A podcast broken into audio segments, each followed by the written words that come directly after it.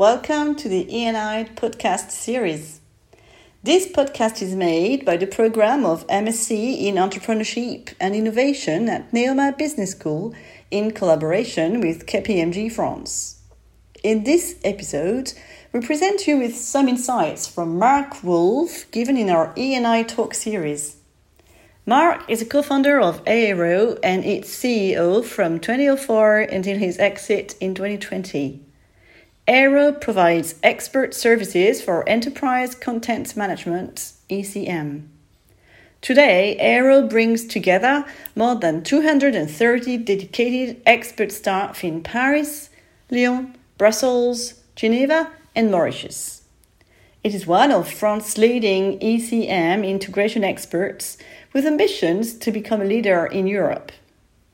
Marc, as our students will soon go in the job market, what do you think IT companies are looking for when they do hiring? What choices a new graduate can consider? Uh, if I focus more on the uh, on the need of uh, IT companies, um, uh, what are they looking for? Uh, they are looking for consultants. Consultant can be engineer, but also can be more and more people like you coming from a business school with um, knowledge or skills on uh, the uh, the digital advantage given by technology. Okay, the, what they are looking for? They are looking for people that have that are curious, that are flexible, that are trustworthy, and uh, and staff members that represent the, uh, the, the spirit of the company when they are acting at the customer side. So uh, this is what they are looking for.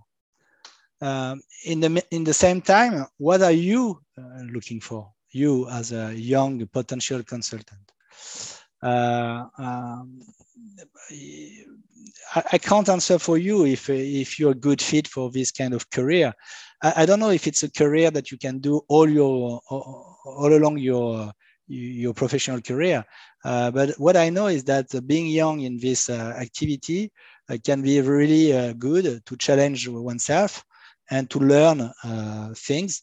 Um, accepting to to onboard on a, a mission, a difficult mission, to change, to solve problem, to change the the possibilities of a, of a client. Um, what I know is that for you to be successful, whatever the activity you chose, you, you, you will choose after uh, Neoma, you need to know yourself. Okay, everybody is telling you that. Huh? Know yourself to have a chance to be uh, more successful. Um, but I think it's quite essential that uh, in life you you ask yourself, you wonder, uh, short term, mid term, and long term, what you're up to and uh, what you want to do for a living. Uh, what's the, what, what, what is the kind of uh, uh, challenge you're ready to, uh, to take over? And, um, and that's really essential. So by considering the, I got a, a, small tool is a, is a tool that is, that is not perfect. It's, it's very something that you could have done uh, by yourself uh, uh, without knowing it was a tool. But um, you need to position yourself. Um, it's uh, it was in French at the beginning, so uh, I should have translated uh, a bit more. But okay, the, the question is that you need to position yourself on these different criteria, following more the like in Matrix the the red pill or the blue pill.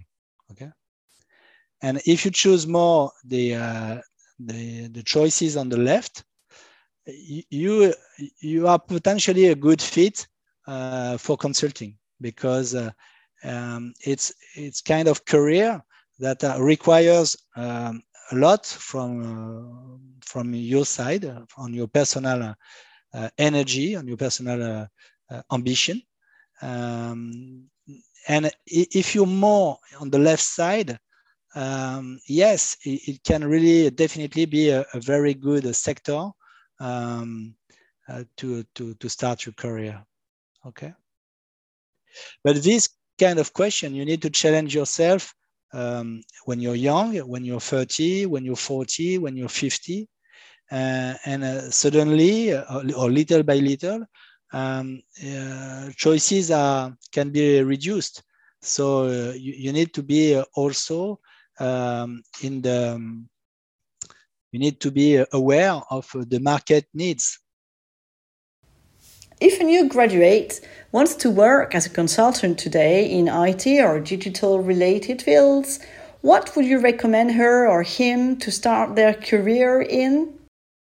Uh, do you need to uh, focus only on the, the, the, the biggest, the most uh, uh demanding players to start a career? N not really. Huh?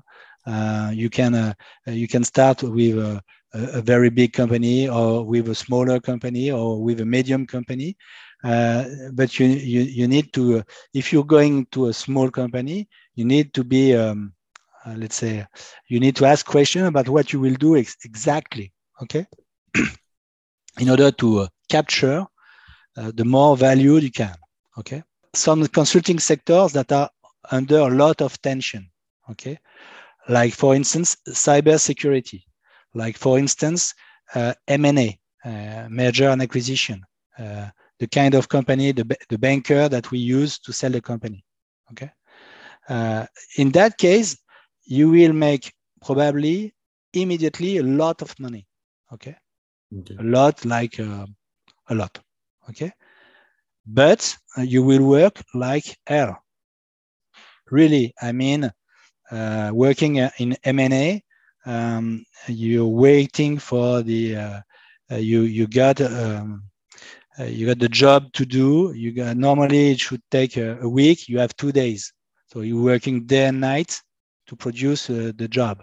Okay, then you wait for the lawyers to come back to answer you, and when lawyer answer you at uh, 9 p.m., it's for tomorrow uh, 8 a.m.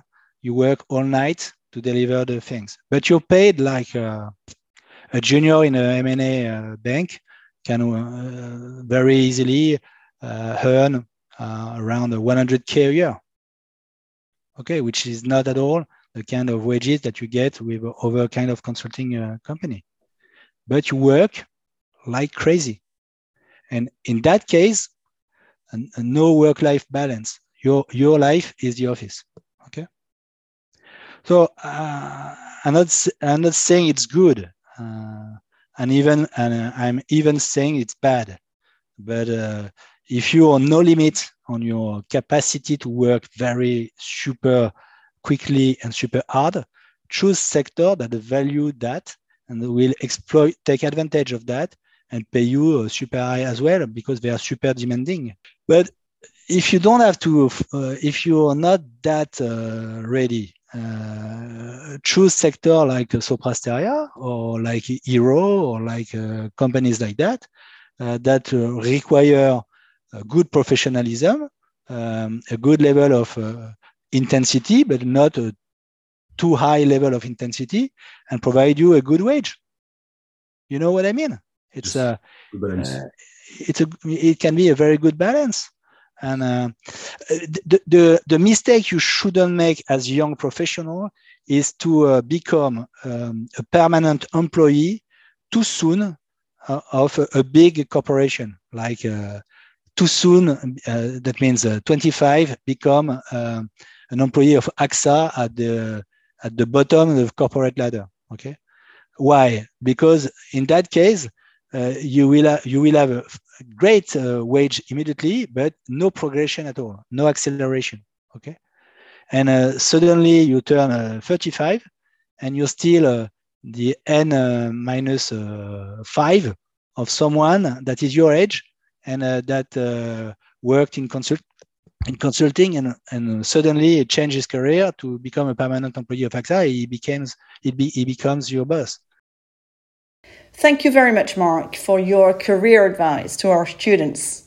We are MSc Entrepreneurship and Innovation at Neoma Business School. We regularly host the E&I Talk, inviting entrepreneurs and managers to share their insights and experience. Please check our LinkedIn page, join us in the E&I Talk, and subscribe to our podcasts. We will continue our conversation with Marc in the next episode.